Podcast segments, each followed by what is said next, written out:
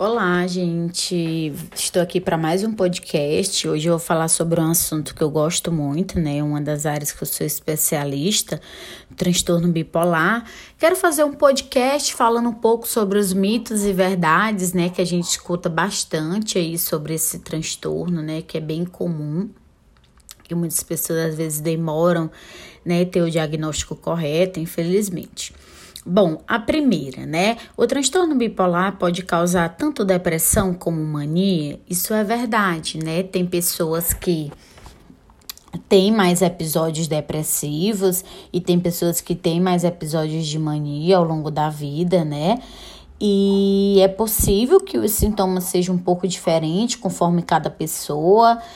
É, outra questão é: você pode ter sintoma de depressão e mania ao mesmo tempo? Isso também pode acontecer, né? Isso é uma verdade, porque o nome disso é episódio misto, né? Durante um episódio misto, as pessoas podem se sentir agitadas, ter pensamento acelerado e dificuldade de ficar inquietas, como é, ficam na mania.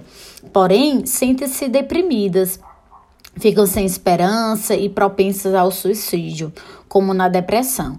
Esses estados mistos também podem alternar rapidamente entre depressão e mania, cada um durando por horas apenas ou por poucos dias. Eles podem ser difíceis de ser diagnosticado porque não parece um episódio típico de depressão ou da mania, né? Mas saber que isso pode acontecer é importante até para o paciente conseguir identificar.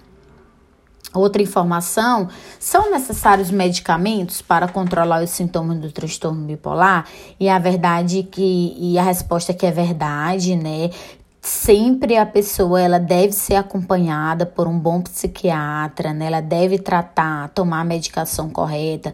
Por mais que a pessoa se sinta bem, se sinta estável, ela tem que tomar medicação. Algum dia que parar a, a medicação somente se o psiquiatra der alta, né? Então precisa sempre ouvir o profissional. Outra questão. Tudo que você precisa para ficar bem é tomar medicação todos os dias. Essa frase é uma frase falsa, né? Porque existe muitos outros aspectos envolvidos no tratamento do transtorno bipolar além do uso de medicação, né? Infelizmente, mesmo quando as pessoas tomam a medicação corretamente, outros fatores como estresse, doença ou mudança, né, de alguma algum estresse agudo que acontece pode fazer com que os sintomas voltem, né? Quando os sintomas reaparecem, a maioria das pessoas elas ficam diferentes, né, no trabalho, em casa. A medicação ela auxilia a controlar os sintomas, mas não resolve os problemas, por exemplo, que possam vir a acontecer. O reconhecimento né, de sintomas é, especiais e a habilidade para administrar a vida são necessários para preencher os espaços que a medicação não resolve, né? Então, por isso a importância também da psicoterapia, do paciente é aprender a habilidade de como lidar com o estresse, com a preocupação, com a forma de se relacionar. Daí a terapia cognitiva faz isso, né? Ensina isso para os pacientes. Outra questão, não existe nada que que você possa fazer para parar a depressão ou mania depois que inicia. Isso é uma frase falsa, né? Porque além de tomar sua medicação, existe várias coisas que você pode fazer para controlar os sintomas de depressão e mania, né?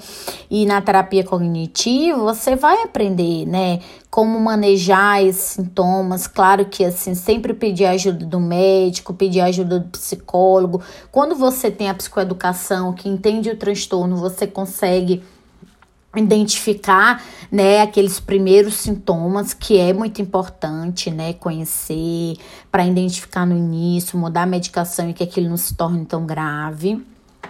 Outra questão, outra questão, né, é, a perda de sono pode desencadear um episódio de mania, isso é super verdade, né? A perda de sono, ela coloca as pessoas em risco de se tornarem, aí, de entrar em um episódio de mania.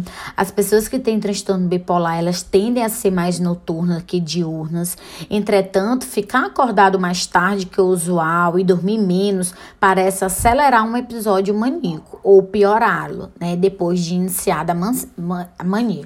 Por isso, terapia cognitiva cognitiva sempre incentiva os pacientes a dormirem bem, a praticar a higiene do sono, né? Com meus pacientes eu sempre falo que a higiene do sono, a importância de a importância do paciente, né? É, praticar essas dicas. É, ter a doença normalmente significa desistir dos objetivos profissionais. Isso é super falso, né? Muitas pessoas brilhantes e bem-sucedidas têm transtorno bipolar. Elas descobriram como lidar com a doença e ainda como realizar seus objetivos. Há vários exercícios que a terapia cognitiva ensina o paciente a lidar, né, com o transtorno mental. A medicação também ela ajuda a estabilizar. Então isso é super falso, né? A pessoa ela ela alcança os objetivos.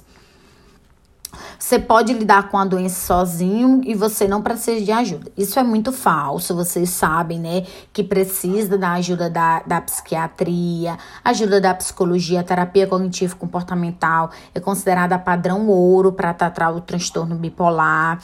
É, o apoio da família é importante, dos amigos, né? Do companheiro, né? Esposa, esposas também é muito importante.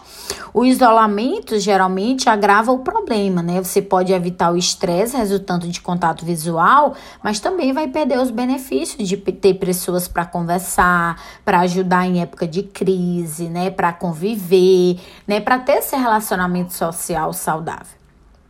Outra questão é, você não tem transtorno bipolar, os médicos estão errados. Isso aqui é muito, é, é muito uma questão, né, de as pessoas às vezes entrar em negação do diagnóstico.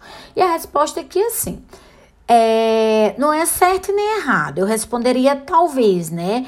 Por quê? Porque você vai ver que às vezes é difícil fazer o diagnóstico, né? Especialmente se você é jovem, você enfrentou problemas como abuso de drogas ou de álcool, você vai ver que muitos desses sintomas, eles acontecem durante a vida e a pessoa ela não ela não tem essa percepção, né? Então, assim, um bom profissional, um bom psicólogo, um bom psiquiatra, ele dá o diagnóstico correto, mas é importante quando você tem esse diagnóstico que você, né, perceber sintomas, de que você acredite no profissional, saiba lidar com isso, peça ajuda, né?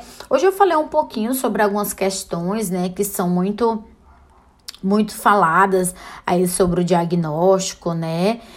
E em outro momento eu vou falar mais aqui sobre esse transtorno que eu gosto bastante de falar e que eu atuo bastante, tá bom? Espero que vocês tenham gostado e é isso.